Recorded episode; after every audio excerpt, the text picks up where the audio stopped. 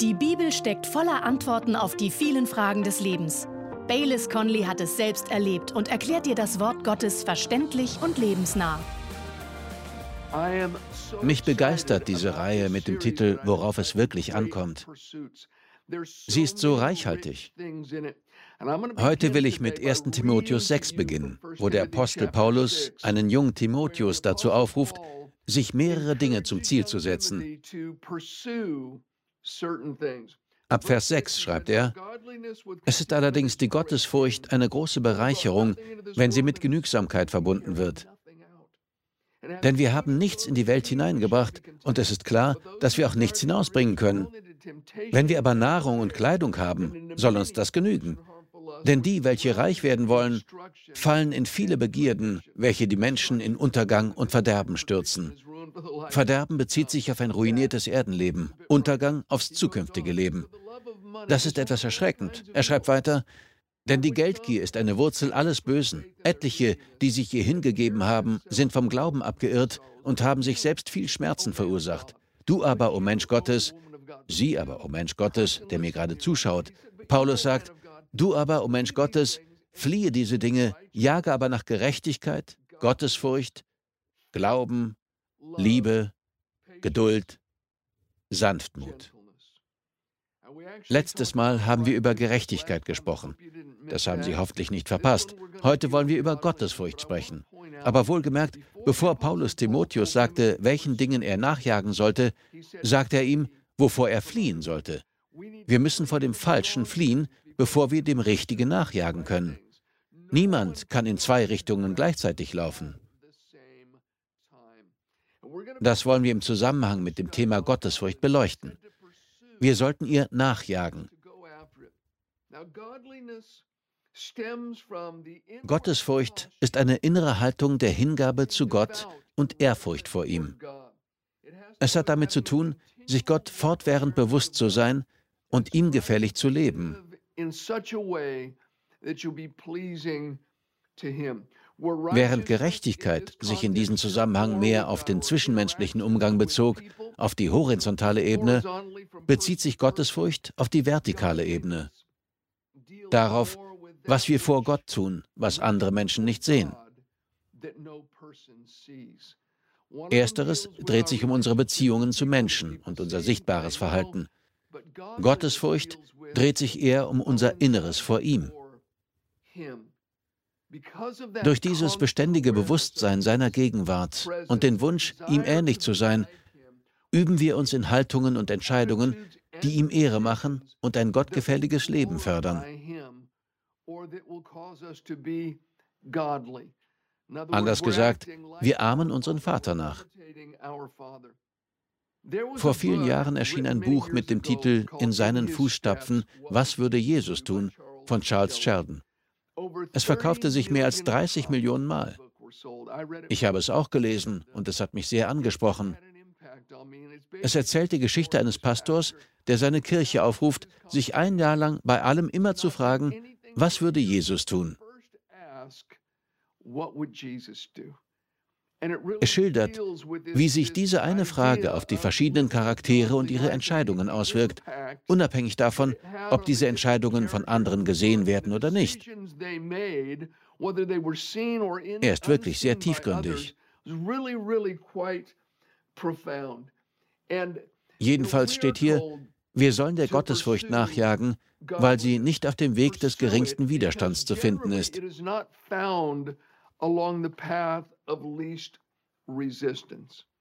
Im Gegenteil, ein Lebensstil, der von Ehrfurcht vor Gott geprägt ist, zieht garantiert ein gewisses Maß an Schwierigkeiten und Verfolgung auf sich. 2. Timotheus 3, Vers 12. Jeder, der an Christus Jesus glaubt und ein Leben zur Ehre Gottes führen will, wird Verfolgung erleben. Folglich muss man auch etwas Leid in Kauf nehmen. Ich habe einen Freund namens Jeff, der in der Gegend von St. Louis lebt. Genau wie ich ist Jeff ein Naturliebhaber. Er zieht gerne durch die Natur und angelt gerne, genau wie ich. Wenn ich ihn besuche, dann suchen wir zusammen häufig recht abgelegene Stellen auf, zu denen man nur auf Feldwegen hinkommt. Es ist ein riesiges Stück Land mit vielen Teichen.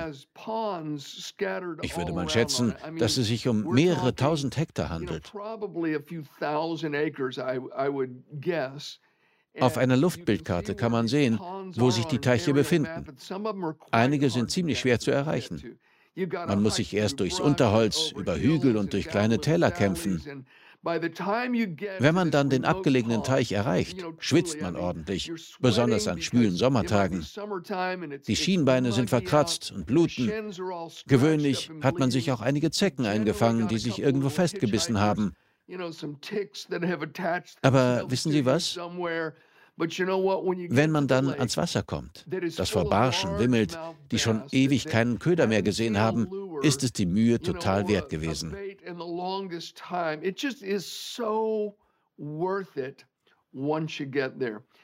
Und ja, wenn man ein gottgefälliges Leben führt, wenn man seine Entscheidungen von dem Wissen prägen lässt, dass Gottes Augen auf einem ruhen, wenn man das tut, was Jesus tun würde, dann stößt man bei anderen nicht immer auf Beifall.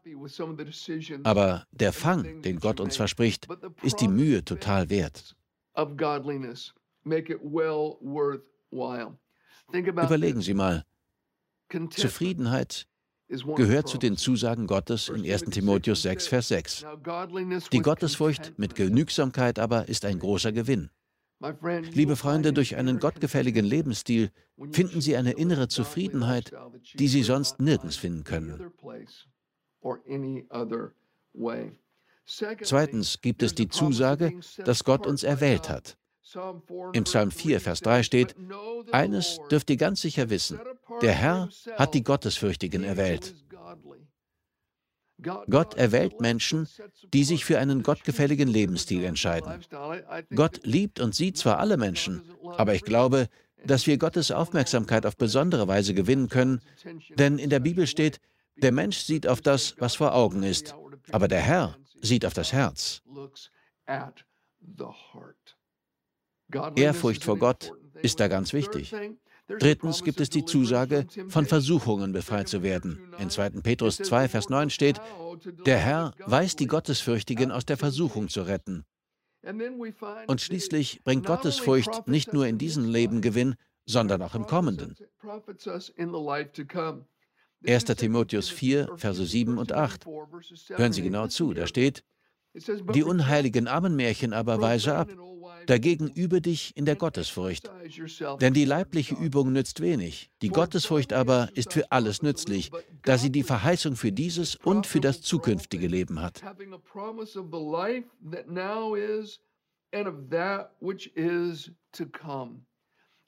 Üben Sie sich in Ehrfurcht vor Gott. Darauf liegt eine Zusage für dieses Leben, ein Segen für dieses Leben und ein zugesagter Segen fürs kommende Leben. Der Ausdruck leibliche Übung ist hier dasselbe Wort, das in der antiken Welt für Athleten benutzt wurde, die knochenhart für die Olympischen Spiele trainierten. Mit anderen Worten, derjenige musste sich dem ganz hingeben. Wir müssen die Ehrfurcht vor Gott buchstäblich antrainieren. Das bringt uns nicht nur hier Vorzüge, sondern auch im kommenden Leben. Ich stelle mir den Himmel gerne als großen Ausgleicher vor.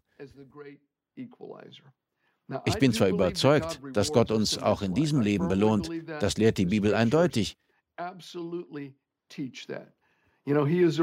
Gott ist ein Belohner in diesem Leben. Doch der Löwenanteil für die Gottgefälligen ist im kommenden Leben vorbehalten.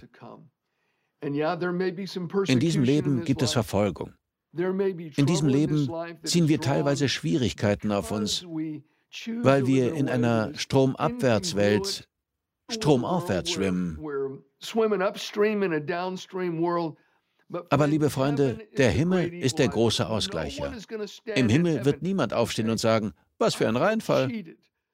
Da habe ich mich nun gegen meine sündigen Neigungen gestellt, da habe ich für Gott gelebt, da habe ich auf viele weltliche Vergnügungen verzichtet, die an jeder Straßenecke angeboten wurden. Und wofür das Ganze? Der Himmel ist ein Reinfall. Nein, niemand im Himmel wird etwas dergleichen sagen. Der Himmel ist die Realität, im Vergleich zu der die Erde ein bloßer Schatten ist. Denken Sie mal an einige der besten Erinnerungen, die Sie haben. Die fantastischsten Dinge, die Sie gesehen oder getan haben. Die größten Freuden mit Freunden. Könnten Sie all diese Freuden in einige kurze Momente bündeln, so wäre das nichts im Vergleich zur Freude des kommenden Lebens. Ich möchte Sie also ermutigen, entscheiden Sie sich für Gottesfurcht. Üben Sie eine Herzenshaltung ein, die sagt, Herr, ich weiß, dass du mich siehst. Ich möchte dir gefällig leben, inmitten einer gottlosen Welt. Ich will in einer Stromabwärtswelt stromaufwärts schwimmen. Herr, weil ich weiß, dass es der Lohn wert ist. Du kannst mich hier von Versuchung befreien. Du berufst mich, du segnest mich. Nicht nur werde ich Zufriedenheit in diesem Leben haben, sondern es wird sich auch im kommenden Leben lohnen.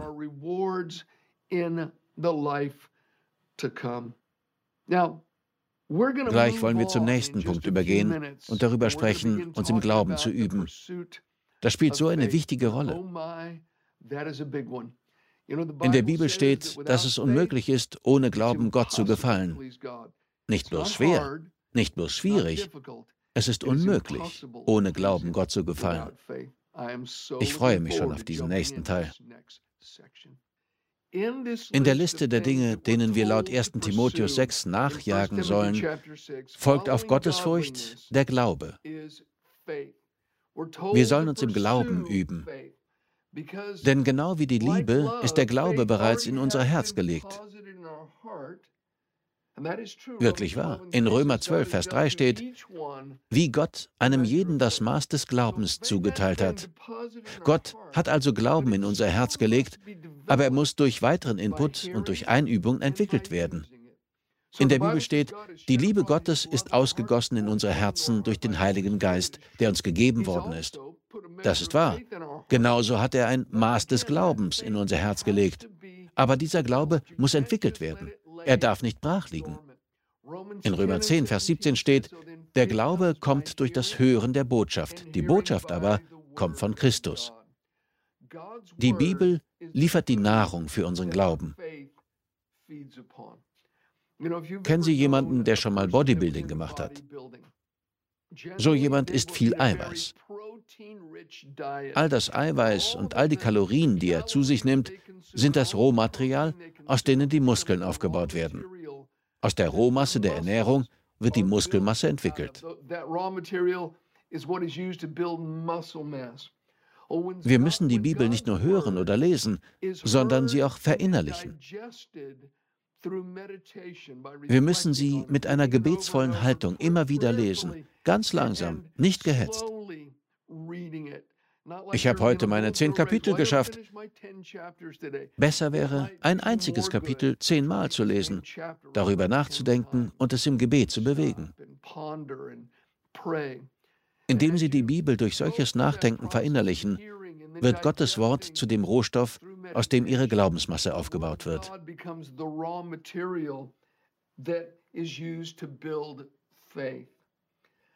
Um Glauben nachzujagen, müssen wir Gottes Wort nachjagen. Tun Sie sich mit dem Glauben schwer? Es fällt mir so schwer, Gott zu glauben. Ich wage zu behaupten, dass das in 99 Prozent der Fälle an einem Ernährungsmangel der Bibel liegt. Es liegt an einem Mangel daran, die Worte Gottes durch Gebet in sich aufzunehmen. Der Glaube kommt durch die Botschaft Gottes. Liebe Freunde, Glaube ist die natürliche Folge der Worte Gottes in unserem Herzen. Stellen Sie sich vor, Sie setzen sich in ein Restaurant und der Kellner oder die Kellnerin fragt Sie, darf ich Ihnen etwas zu trinken bringen?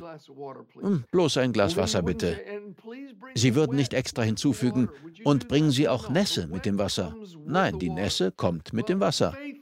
Genauso kommt Glauben, indem man Gottes Worte in sich aufnimmt. Andersherum verschwindet der Glaube, wenn man ständig anderes in sich aufnimmt. Wollen Sie geistig stark sein? Dann müssen Sie Gottes Worte zu sich nehmen. Und wissen Sie was? Wenn ich eine gehaltvolle Mahlzeit zu mir nehme, gewinne ich daraus körperliche Kraft. Aber ich kann keine Kraft aus einer Mahlzeit gewinnen, die ich vor Wochen gegessen habe. Ich mag mich an den Geruch des Essens erinnern. Ich mag Ihnen das Essen beschreiben und von seiner Beschaffenheit erzählen können. Aber die Erinnerung allein reicht nicht, um mir körperliche Kraft von einer längst vergangenen Mahlzeit zu geben.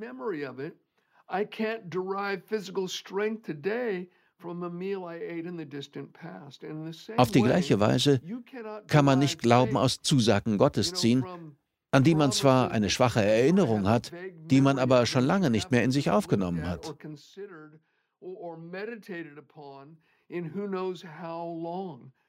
Die Israeliten mussten täglich das Manna aufsammeln. Sie konnten nicht mal einen zweitägigen Vorrat sammeln, weil es dann vergammeln würde. Und wissen Sie was? Die Bibel ist unser Manna. Wir müssen uns täglich in Gottes Wort vertiefen, denn nur so vertieft sich das Wort in uns. In der Bibel steht, dass unser innerer Mensch täglich erneuert wird und das Glaube dem Herzen entspringt. Glaube erwächst dem inneren Menschen.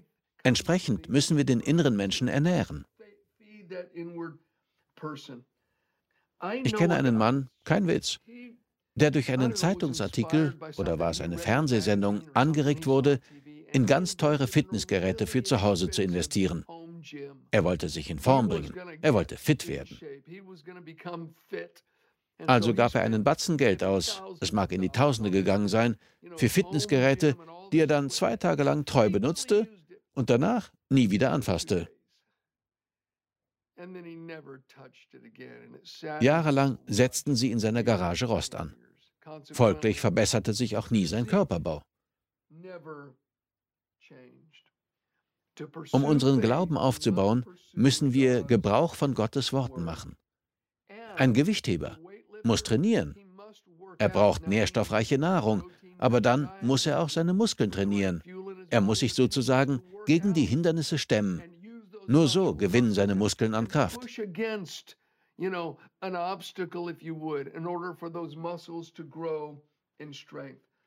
Glaube ist ein Muskel, der trainiert werden muss.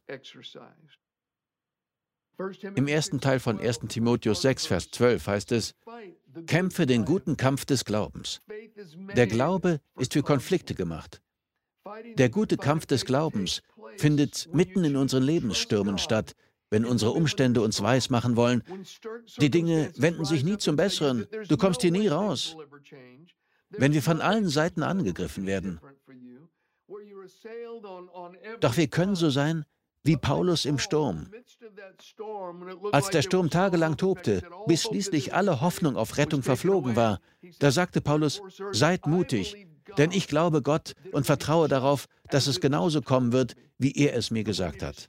Wir müssen mitten in unserem Sturm aufstehen und sagen, ich glaube, dass es genauso kommen wird, wie Gott mir gesagt hat. Die genaue Definition von Glauben wird in Hebräer 11, Vers 1 gegeben, wo steht, der Glaube aber ist eine Wirklichkeit dessen, was man hofft, ein Überzeugtsein von Dingen, die man nicht sieht. Fügen wir diese Definition von Glauben einmal in 1 Timotheus 6, Vers 12 ein. Kämpfe den guten Kampf des Glaubens. Kämpfe den guten Kampf der Wirklichkeit dessen, was du hoffst, des Überzeugtseins von Dingen, die du nicht siehst. Wir müssen um die feste Überzeugung von Tatsachen kämpfen, die wir noch nicht sehen. Liebe Freunde, das Einzige, was uns Halt im Sturm gibt, wenn alle Hoffnung zu verfliegen scheint, sind die Zusagen Gottes. Sie sind unser fester Anker. Mehr noch, ohne die Zusagen Gottes gibt es überhaupt keine Glaubensgrundlage. Glaube beginnt mit der Erkenntnis des Willens Gottes. Und dieser Wille wird in der Bibel offengelegt.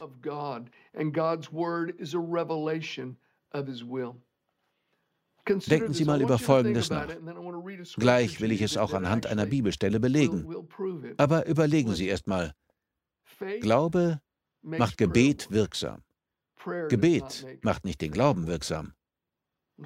Noch einmal. Glaube macht Gebet wirksam. Gebet macht nicht den Glauben wirksam.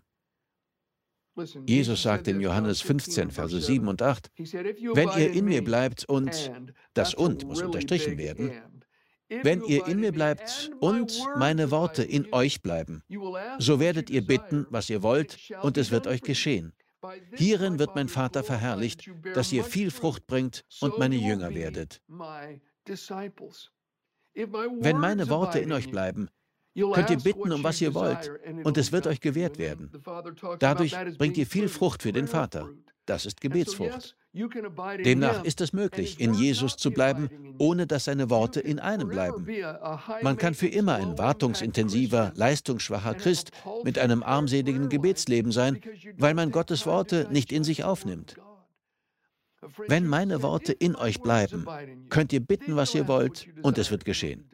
Hierin wird mein Vater verherrlicht, dass ihr viel Frucht bringt. Gebetsfrucht. Fruchtbares Beten erwächst aus dem Wort Gottes im Herzen. Kürzlich hatten wir eine Freundin der Familie zu Besuch, die meiner Frau beibrachte, wie man Pozole macht, ein ganz leckeres mexikanisches Gericht. Also machten die beiden einen großen Topf Pozole. Also Aber sie brachte auch mehrere riesige Avocados mit, von ihrem eigenen Baum. Sie sagte, wir würden euch gern diese Avocados geben. Das waren eindrucksvolle Avocados. Sie erzählte uns von einer Begebenheit in der Kirche. Sie hatte dort einige ihrer Avocados mitgebracht und ein gemeinsamer Bekannter sprach sie an. Wo hast du die denn her? Die sind ja prächtig. Sie sagte, ach, von meinem Baum. Er sagte ihr, wir haben auch einen Avocadobaum, aber unsere Avocados sind so mickrig, dass sie im Grunde wertlos sind. Wie machst du das? Sie schaute ihn an und sagte, ich dünge den Boden.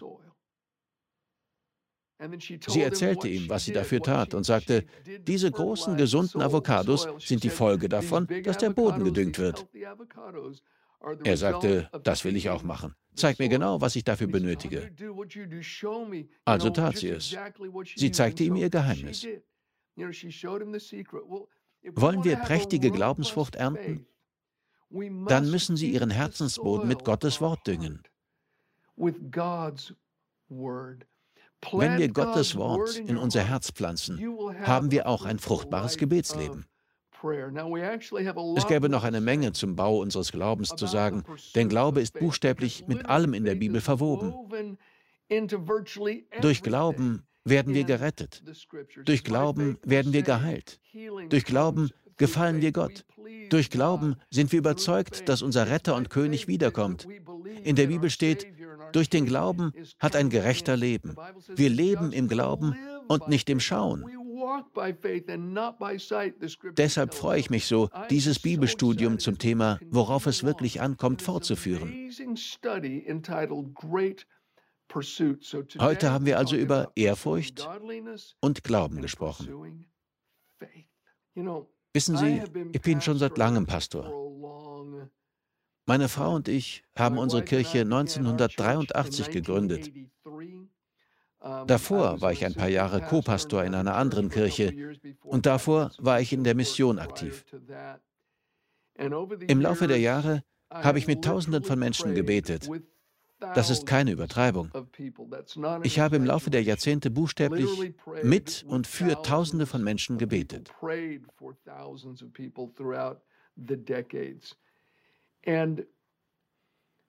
Wirklich sehr häufig habe ich dabei Folgendes erlebt. Um klarzustellen, ich bete liebend gerne für andere. Ich bringe Menschen gerne im Gebet zu Gott. Aber es ist schon häufig vorgekommen, dass ich gefragt habe, okay, auf welche Bibelstelle stellst du dich? Auf welche Zusagen Gottes baust du deinen Glauben? Und meist können Leute diese Frage nicht beantworten. Sie haben sich nicht die Zeit genommen, in der Bibel Zusagen Gottes zu finden, die ihre Situation betreffen. Und sehr selten erzielen solche Menschen durch ihre Gebete Resultate. Ich bete zwar trotzdem mit ihnen, wir tun unser Bestes, aber wenn Menschen gemeinsam beten, dann müssen sie auch einen gemeinsamen Glauben ausüben. Davon spricht der Apostel Paulus. Aber ohne Gottes Zusagen kann man auch keinen Glauben haben. Nochmal, Römer 10, Vers 17. Der Glaube kommt durch das Hören dieser Botschaft Gottes. Wo Gottes Wort fehlt, da fehlt auch der Glaube. Ohne seine Zusagen fehlt uns die Glaubensgrundlage. Vor dieser Aussage, dass der Glaube durch das Hören der Botschaft Gottes kommt, spricht Paulus in Vers 14, Doch wie können sie ihn anrufen, wenn sie nicht an ihn glauben? Und wie können sie an ihn glauben, wenn sie nie von ihm gehört haben? Er spricht hier davon, wie Menschen zum Glauben kommen. Er sagt, und wie können sie von ihm hören, wenn niemand ihnen die Botschaft verkündet? Das können sie nicht, weil Glaube der Botschaft Gottes erwächst. Weiter. Und wie soll jemand hingehen und ihnen die Botschaft Gottes sagen, wenn er nicht dazu beauftragt wurde? Das ist gemeint, wenn es in der Schrift heißt, wie wunderbar ist es, die Boten kommen zu hören, die gute Nachrichten bringen. Dem Gedankengang des Apostels ist leicht zu folgen. Man kann Jesus nicht anrufen, wenn man nicht an ihn glaubt. Und man kann nicht an ihn glauben, wenn man nicht von ihm gehört hat. Dann kommt die Aussage, der Glaube kommt durch das Hören dieser Botschaft Gottes. Mir gefällt besonders der Teil, wie können Sie von ihm hören, wenn niemand Ihnen die Botschaft verkündet? Ja, wir sollten uns auch eigenständig mit der Bibel beschäftigen, aber ich glaube nicht, dass es ein Zufall ist, dass Sie gerade diese Sendung sehen. Ich glaube, dass Gott mich jetzt aus einem bestimmten Grund zu Ihnen gesandt hat. Er möchte Ihnen sagen, dass er Sie liebt. Er möchte Ihnen sagen, dass sein Sohn für Sie gestorben ist. Er möchte Ihnen sagen, dass Sie nicht bloß eine Nummer auf einer endlosen Liste sind. Sie sind ihm wichtig. Er möchte Ihnen sagen, bevor Sie im Leib Ihrer Mutter geformt wurden, kannte er Sie schon und er wird Sie nie verlassen oder aufgeben. Als sein Fürsprecher möchte ich Ihnen jetzt sagen, Sie sind von Gott geliebt. Seine Zusagen gelten Ihnen. Beginnen Sie eine Liebesbeziehung zu Gottes Buch. Das wird Ihr Leben verändern. Sie werden einen starken Glauben aufbauen und durch einen vom Glauben geprägten Lebensstil gefallen Sie Gott.